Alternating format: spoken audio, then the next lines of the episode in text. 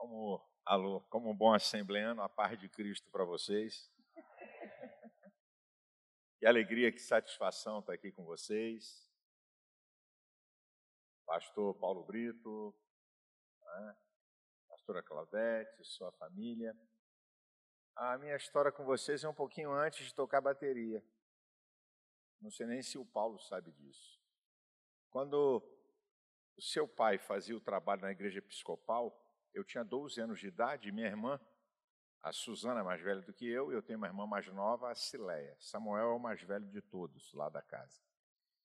Meu pai era vice-reitor do Instituto Bíblico Pentecostal, em triagem, e aí esse culto começou a ser, a ficar conhecido.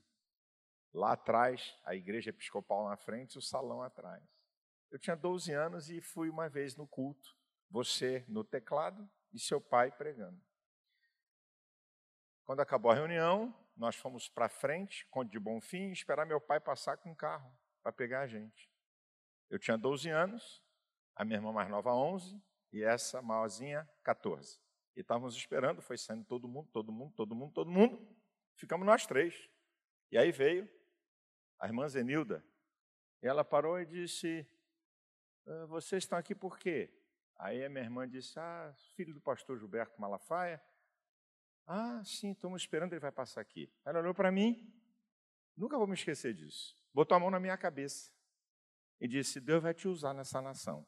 Eu tinha 12 anos de idade, nunca me esqueci disso. Está gravado na minha mente, no meu coração. Depois fui trabalhar com o irmão Paulo Monteiro, meu primeiro emprego, amigo de Fernando, seu filho, que é pastor nosso. Eu tocava Tocava não, né? Atrapalhava um pouco os irmãos na bateria. E Maranata era só Paulo que tocava no teclado, cantava. Aí, aí um almoço lá na casa de, de Paulo Monteiro, que Paulo Brito estava, disse, não, eu compro uma bateria para você. A bateria na Assembleia de Deus, uma bateria velha, que nós emendamos. E o Paulo disse, passa lá na casa Milton e escolhe uma bateria. Isso era o céu na terra. Não tinha direito, bateria era uma esculhambação lá na nossa igreja. Nós tivemos que comprar uma e passar contact para forrar a bateria.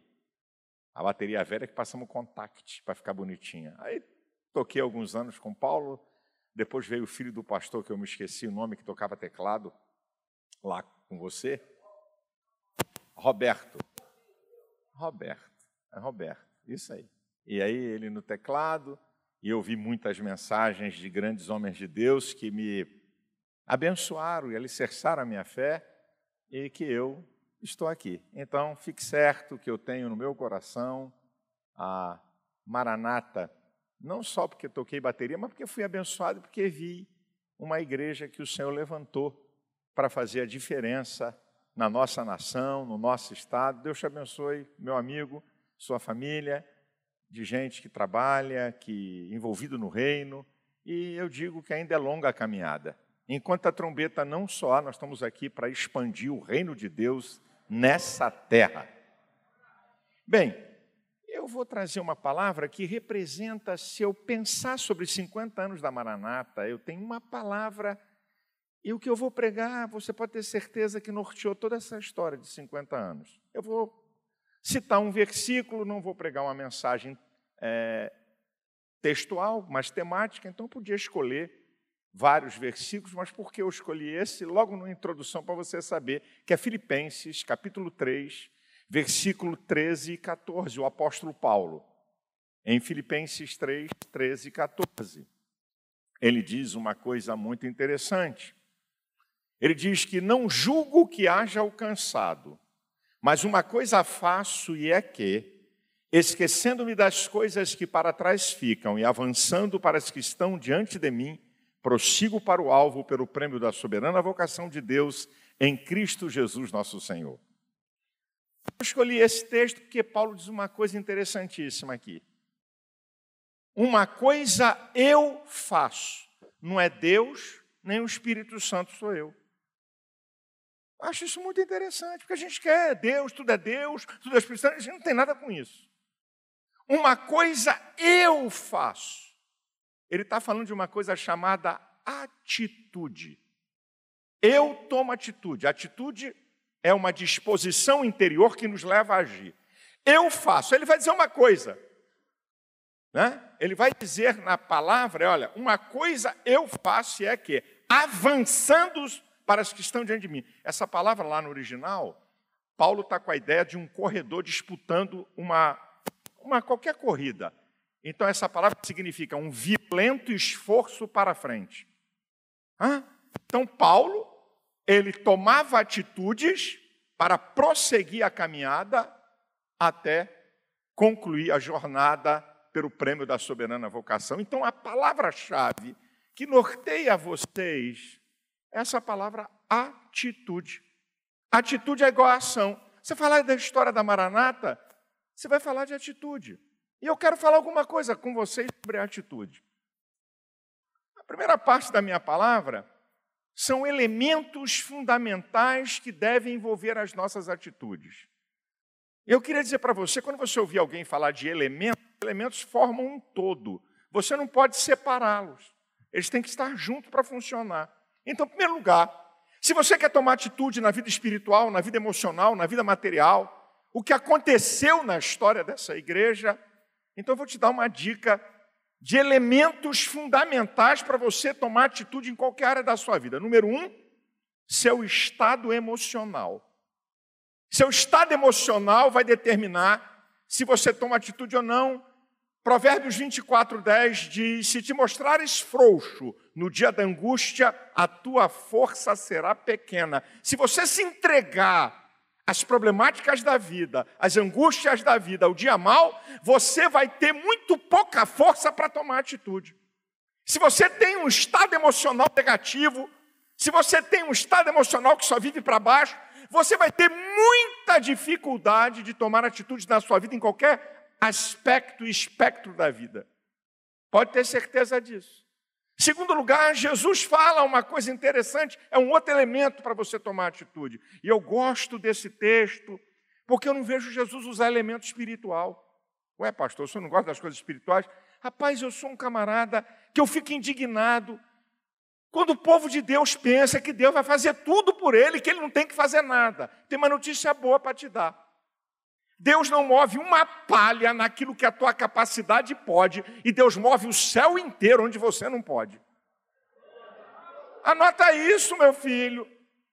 Aqui, essa construção aqui, por mais que Paulo ore, que Claudete desenhou e fez, que coisa linda, é mesmo, é bonito. Você que apareceu de repente?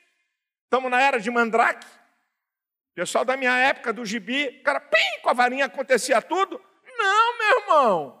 Tem oração, tem oferta, tem trabalho pra caramba ainda. Quando eu cheguei aqui, a pastora disse: ainda está faltando completar alguma coisa. E Paulo disse: vazamento é algo que me acompanha. Gostaria de dizer que não é só você, que eu tenho também esse mesmo privilégio que o seu, dessa história de vazamento que eu fico um bocado nervoso. Mas deixa isso para lá. Mas Jesus diz uma coisa interessante.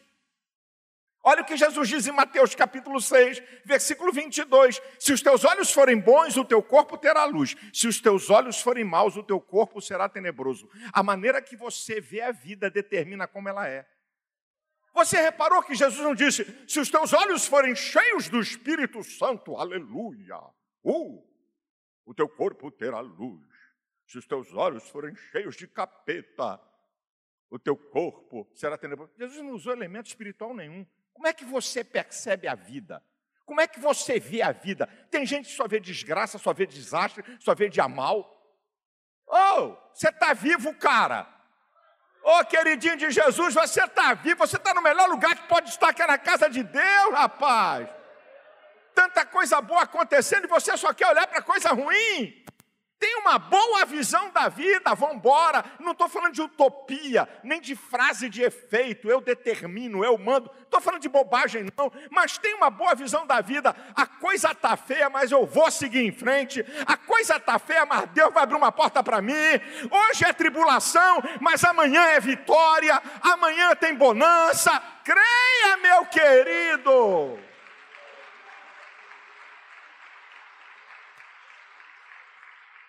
Um outro elemento importante para você tomar atitudes na vida. O que é que você gosta de fazer? O que é que te dá prazer? Eu me lembro que eu cheguei numa igreja de classe média alta em Campinas. Campinas é uma cidade né, de classe média alta. E acabou o culto, eu fui apertar mão de um de outro, aí veio uma irmã com uma, uma jovenzinha e uma senhora, e aí ela chegou e disse para mim, pastor, ora por essa garota, ela está perturbada. Olhei para a cara da garota, estou vendo essa garota com cara de perturbada. Eu falei, qual é o problema? Veja o que essa garota fez. Trancou a matrícula no terceiro período da faculdade de medicina para fazer jornalismo. Aí a garota de cabeça baixa disse assim: esse cara agora vai me arregaçar aqui. Eu falei, filha, olha para mim. Por que você trancou a faculdade de medicina para fazer jornalismo? Pastor, eu fui fazer medicina por causa de minha mãe. Eu não suporto. Eu amo jornalismo. Parabéns. Quando eu falei parabéns, quase que a Bea teve um infarto. Falei parabéns, eu disse, minha irmã, com todo respeito, a senhora quer se realizar na sua filha? Quando os filhos da gente é criança, a gente que determina, é a gente que dá direção. Filhos adultos, deixa ele escolher o caminho deles. Não é que você quer fazer uma coisa que você não suporta para agradar A ou B ou C. Viva a sua vida, meu querido. E ô papai, mamãe, não são os filhos que entesouram para nós, somos nós, pais, que entesouramos para os filhos. Você não queira fazer com que seu filho realize um sonho que você não realizou na sua vida profissional. Ai, eu queria ser militar, eu queria ser um oficial do exército. Vamos lá, garoto. Todo dia bota o garoto com cap, bate continência, ordem unida no moleque dentro de casa. E o moleque não suporta essa porcaria. Para ele é porcaria, porque ele não suporta. Então, o que, que você gosta, o que dá prazer? É a mesma coisa na igreja. Hã? Eu não suporto trabalhar com criança. Então, sai daí. Sai daí. Esse é um diabinho aqui. Esse moleque parece até um satanás. Então, você está trabalhando no lugar errado. Você não gosta de fazer? Sai. Você tem que ter prazer naquilo que você está fazendo. Para você poder tomar as atitudes certas. Agora, tem uma outra coisa, um outro elemento interessante nessa questão de tomar atitude. O que deixa você indignado? O que, que você quer consertar? Muitas vezes você diz assim: olha, eu não suporto ver criança abandonada. É um sinal para você trabalhar com criança abandonada. Eu não suporto ver gente nas drogas. Eu, eu fico indignado. É um sinal para você trabalhar com gente nas drogas. O que deixa você indignado? Hã? É um sinal que é para você tomar atitude naquela área. Um outro elemento. Ah, esse aqui, meu filho. Tenha certeza, nem Deus, nem teu pai, nem tua mãe, nem governo, nem tua mulher, nem teu esposo, nem ninguém pode fazer. Você precisa acreditar em você. Você é a coroa da criação de Deus, meu querido. Você é a estrutura mais complexa do universo, tu carrega nessa cachola que é o cérebro humano. Mais de um quadrilhão de ligações tem o teu cérebro.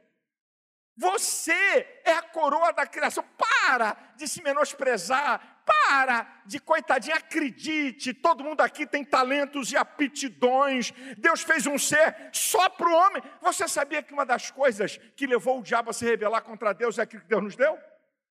Subirei até as mais altas nuvens e serei semelhante ao Altíssimo.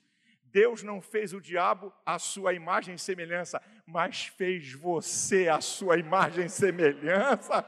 Meu querido, o diabo quis aquilo que Deus colocou em você e você está reclamando da vida. Ei, acredite que você pode ir mais longe, acredite que você pode avançar, acredite em você. E em último lugar, creia em Deus. Creia que Deus tem todas as possibilidades diante de todas as impossibilidades humanas. Creia que Deus pode fazer o que ninguém faz. Se tu crê, tudo é possível que crê. Para Deus nada é impossível. Ele pode operar qualquer milagre, ele pode abrir qualquer porta. Faça a tua parte e fique tranquilo que a parte de Deus ele sabe muito bem como fazer e como realizar. Bem, eu te dei aqui uma pequena dica de elementos fundamentais para você tomar atitude na vida. Seus